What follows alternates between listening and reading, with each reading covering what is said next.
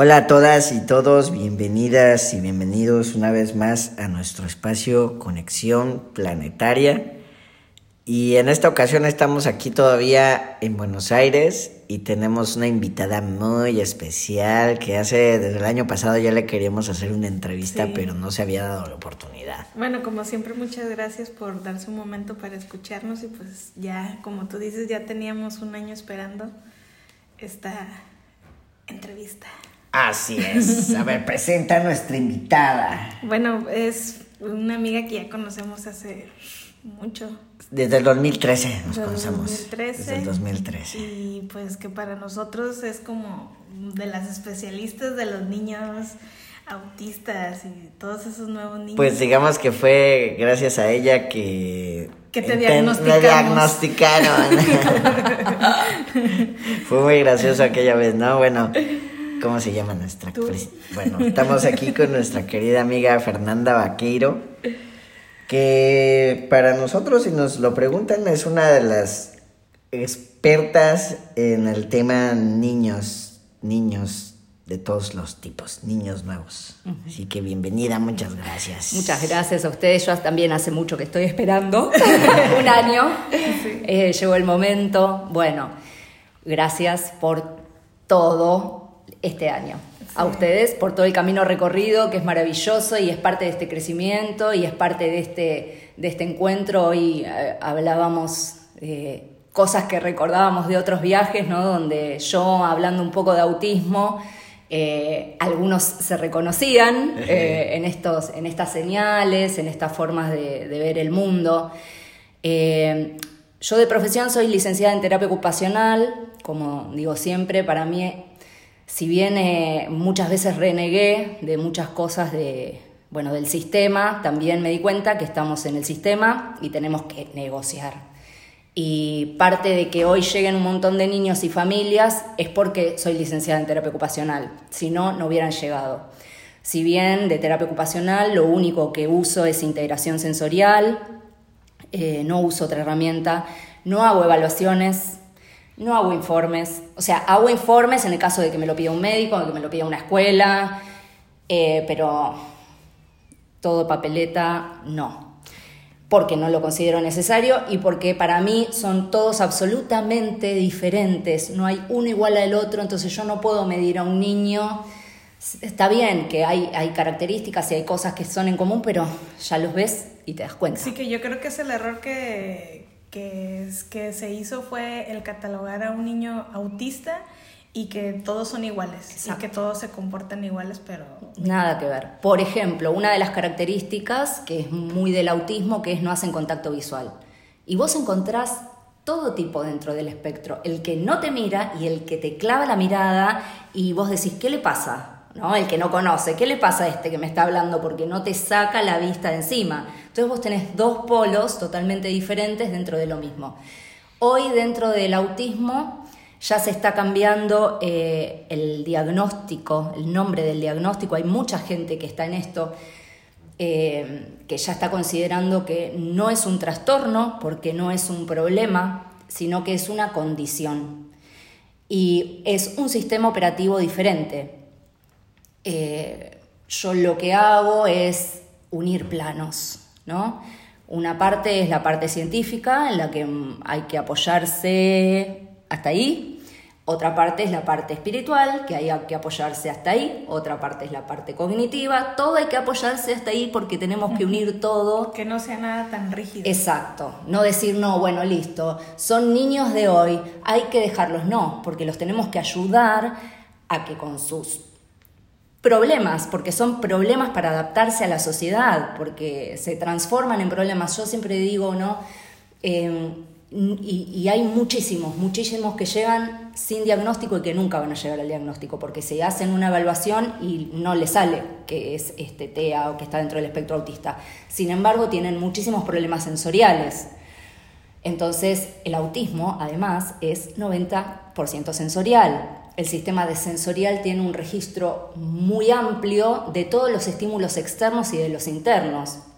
De lo que es integración sensorial, tenemos tres sistemas básicos, que son el sistema propioceptivo, el vestibular y el táctil, donde estos sistemas van fluctuando, ¿no? Generalmente el sistema propioceptivo, que es el reconocimiento de nuestro propio cuerpo, porque tenemos tendones, músculos y articulaciones donde están estos receptores que nos dan información de nuestro propio cuerpo y del exterior. Entonces, por ejemplo, yo tengo un sistema eh, propioceptivo modulado y digo dedo gordo de la mano y no, no necesito mirarlo y lo muevo porque sé dónde está. Pero un niño o un adulto, porque cuando uno va a hacer un curso de integración sensorial, una charla, decís, ay yo, ay yo, ay yo, ay yo, ¿no?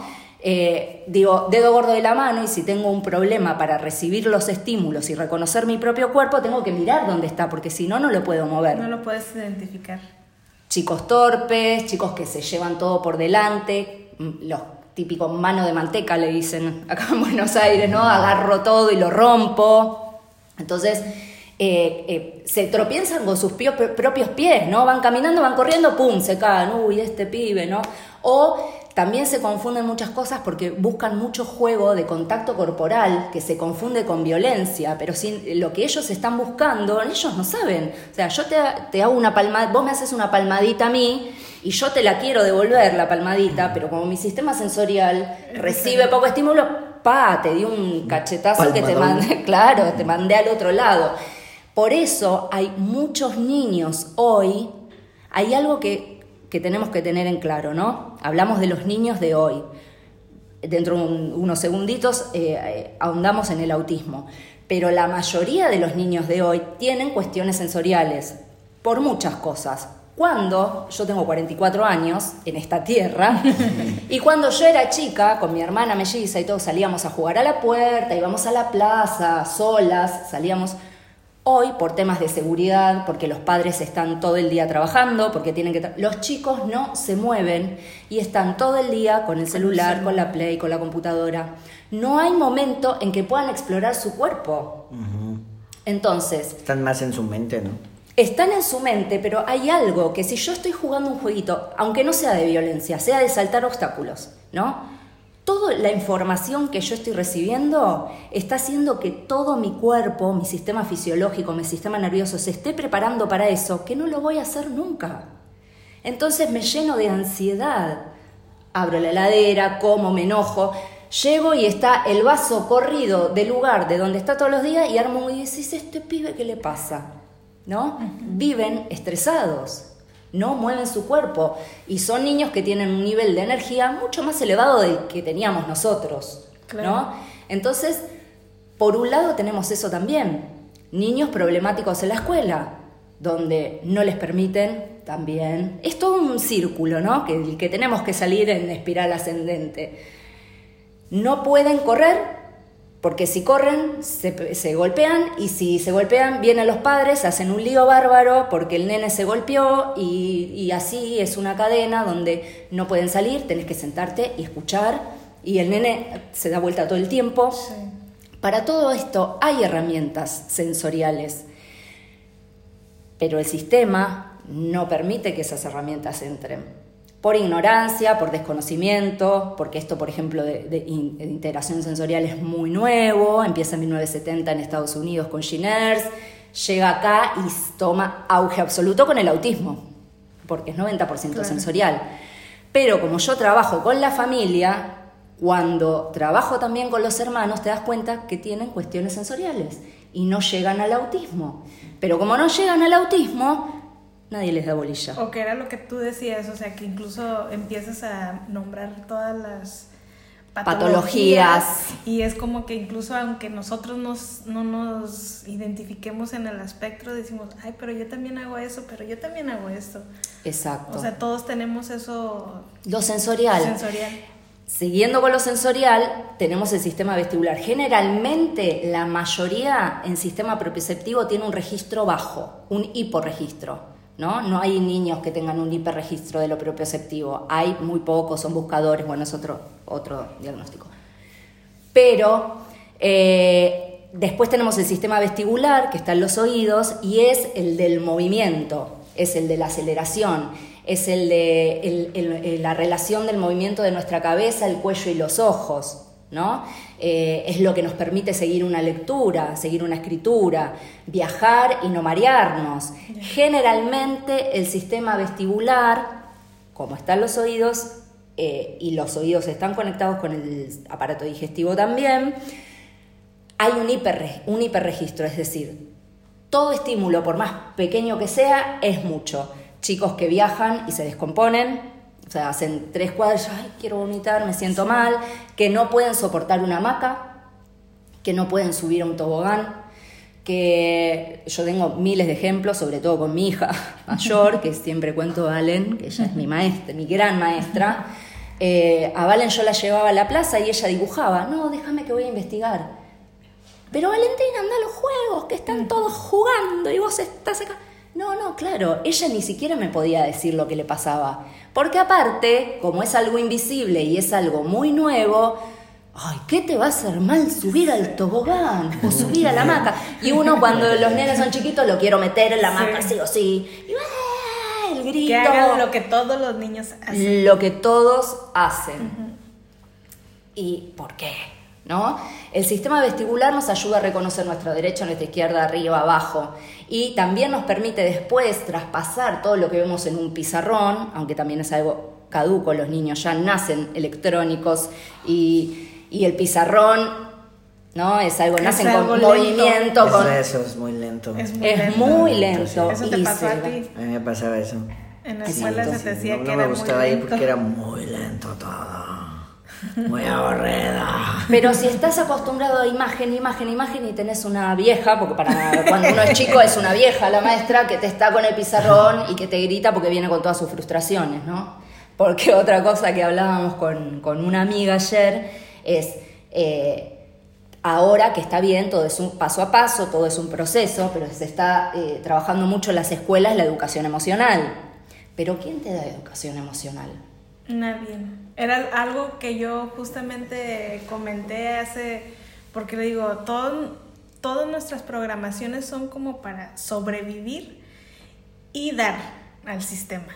Pero nadie nos enseña cuando el desamor, cuando nos ponemos tristes, qué tenemos que hacer después. Nadie nos enseña eso. Pero si vos como maestra, vos te dicen, bueno, anda a capacitarte porque tenés que dar la clase de educación emocional, ¿cómo será? ¿Vos trabajaste tu educación emocional? No. ¿No? ¿Vos ¿Qué le vas a poder enseñar a qué es estoy triste, estoy alegre? ¿Cómo le vas a enseñar a alguien si vos no sabés lo que te pasa a vos? Que esto es lo que veo mucho y, fue lo que me, hizo hacer mi trabajo personal también, como caíste en sus talleres. Lo principal, lo número uno es la autoobservación, porque si yo no me veo y no sé qué me pasa, ¿Cómo le puedo explicar a un hijo, a un alumno, a un paciente? Tengo un nene que está viniendo ahora de 12 años, que eh, parecían cuestiones sensoriales, pero 12 años, y mm, digo, yo no sé qué voy a hacer con vos, porque no lo veía para, ¿no? Entonces empezamos y le empiezo a hablar de todo el tema de la energía, de los chakras, que somos cuerpos energéticos. El nene así, y yo le decía, bueno, todas estas cosas, ¿no? Porque cómo se relaciona con el cuerpo emocional, con el cuerpo mental, digo, todas estas cosas nos tendrían que haber enseñado y te las tienen que enseñar en la escuela. Claro. El enraizamiento, imagínate. El enraizamiento, yo los hago enraizar. Y después, los, siempre en mis sesiones, a lo último, es armonización y relajación y meditación. Y se van Es que yo creo que por eso hay muchos problemas, porque, por ejemplo, lo que nos enseñan es tienes que estudiar. Después de estudiar tienes que tener una carrera. Después de tener una carrera tienes que tener una casa, tienes que tener coches, tienes que casarte, una familia, o sea... Siempre te falta algo más igual, ¿eh? Porque si no, tenés que cambiar el auto, tenés que tener el máster, tenés que... ¿no? O sea, nos desconectan de una manera tan impresionante de nuestro ser que hasta pareciera, o sea, que te están vendiendo como que eso es tu felicidad, pero creo que no lo es porque cuánta gente está en problemas existenciales por eso mismo. Porque, ya adquirieron todo eso y no se sienten bien, no se sienten llenos. El 90%, digamos, de la población mundial, más o menos. Y a eso tiene resultado una sociedad no muy buena. Bueno, el tema de, eh, sigo con esto porque me falta un sistema y quiero que por lo menos tres sistemas básicos estén así, que es el táctil, que es el más invisible y el más estresante de todos y que es la piel. La piel es el órgano más grande del cuerpo. Generalmente también hay hiperreceptividad. Entonces, me molestan las etiquetas, no me gusta lavarme los dientes, no me puedo cortar las uñas, que no me corten el pelo, no puedo pisar descalzo, ciertas texturas. Se relaciona con la comida. O como todo líquido, o como todo frío, o como todo caliente, o como solo crocante, o solo... porque la boca es súper sensorial. Generalmente hay mucho de hiperreceptividad táctil y vestibular y, e hiporreceptividad propioceptiva. Pero todo esto va fluctuando a medida, además, que van creciendo.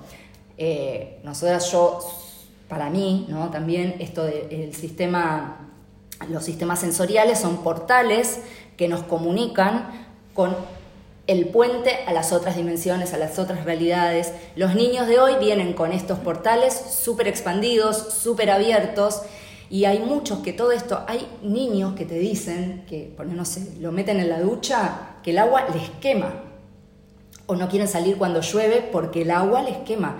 Y vos decís, el agua no te puede quemar, es lo que sienten. Que la, etiqueta es un, un cactus, las medias, que es eh, una manga remangada, no, y se la suben y bajan, y no pueden tocar espuma, y no pueden tocar ciertas texturas. Todo esto se trabaja, se modula, ¿no? Entonces, una de, de las tareas con estos nuevos niños es poder ayudarlos a adaptarse a esta 3D que todavía estamos viviendo y que no hay manera de que zafemos y que demos el paso. Yo como digo, ellos son los grandes maestros y guerreros que vinieron a transitar este espacio, ¿no? Hoy hay cada vez más adultos, hasta 60 años, que se están diagnosticando con autismo, con Asperger, los raros de toda la vida, más guerreros todavía. Pero el autismo ahora viene porque desde la información que yo tengo desde mis propios niños, muchos son primera vida en esta tierra, en esta primera encarnación, no tienen ninguna información. Entonces, directamente, ¿cómo voy a hablar si no tengo información de lo que es hablar, o sea, es lo mismo que yo. Para nosotros, capaz ir a China ya y aprender chino es. o portugués. Ah. Eh, es complicado. Imagínate que te, por primera encarnación en Marte, así de una, te mandan y.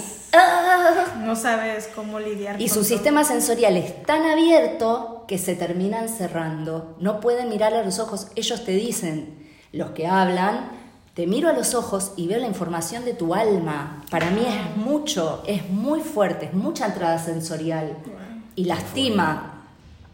Entonces directamente cierran todo.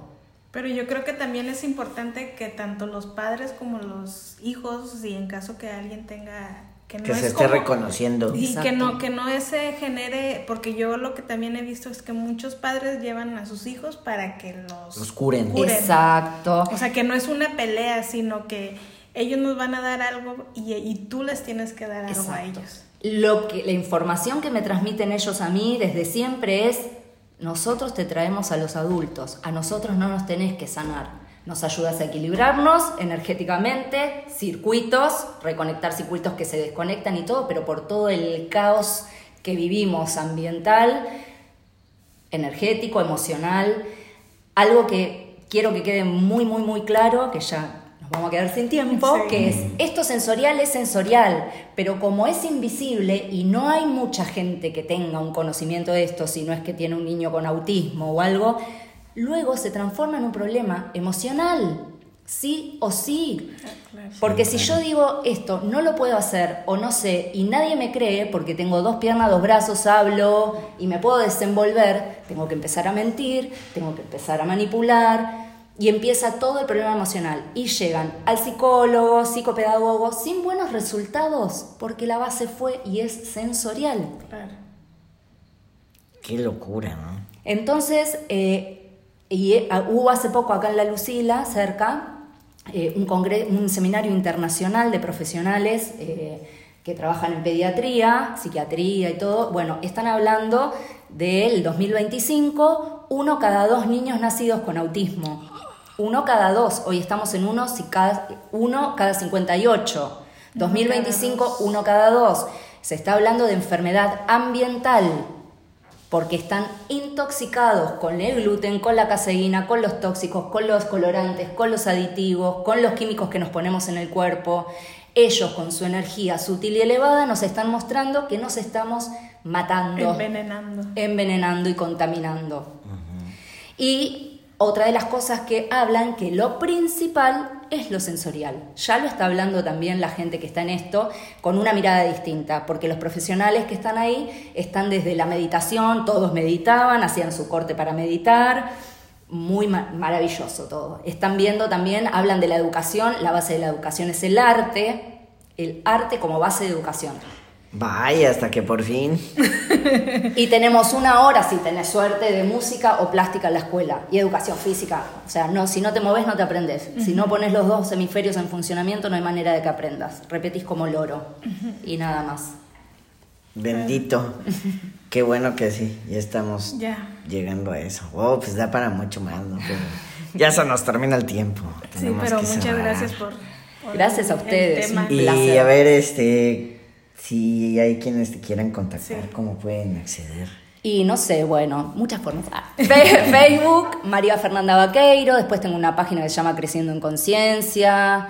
Eh, bueno, ahí en general. Y después eh, mi teléfono, mail, que eso también lo puedo dejar después para que se quiera contactar. Para quien tenga alguna duda, que les puedas ayudar, porque yo creo que debe haber mucha gente que está ahí que no entiende. claro, gente que necesita ayuda porque no entienden a sus hijos, o como dices, incluso habrá hasta que incluso, incluso quienes ya se estén identificando con las cosas.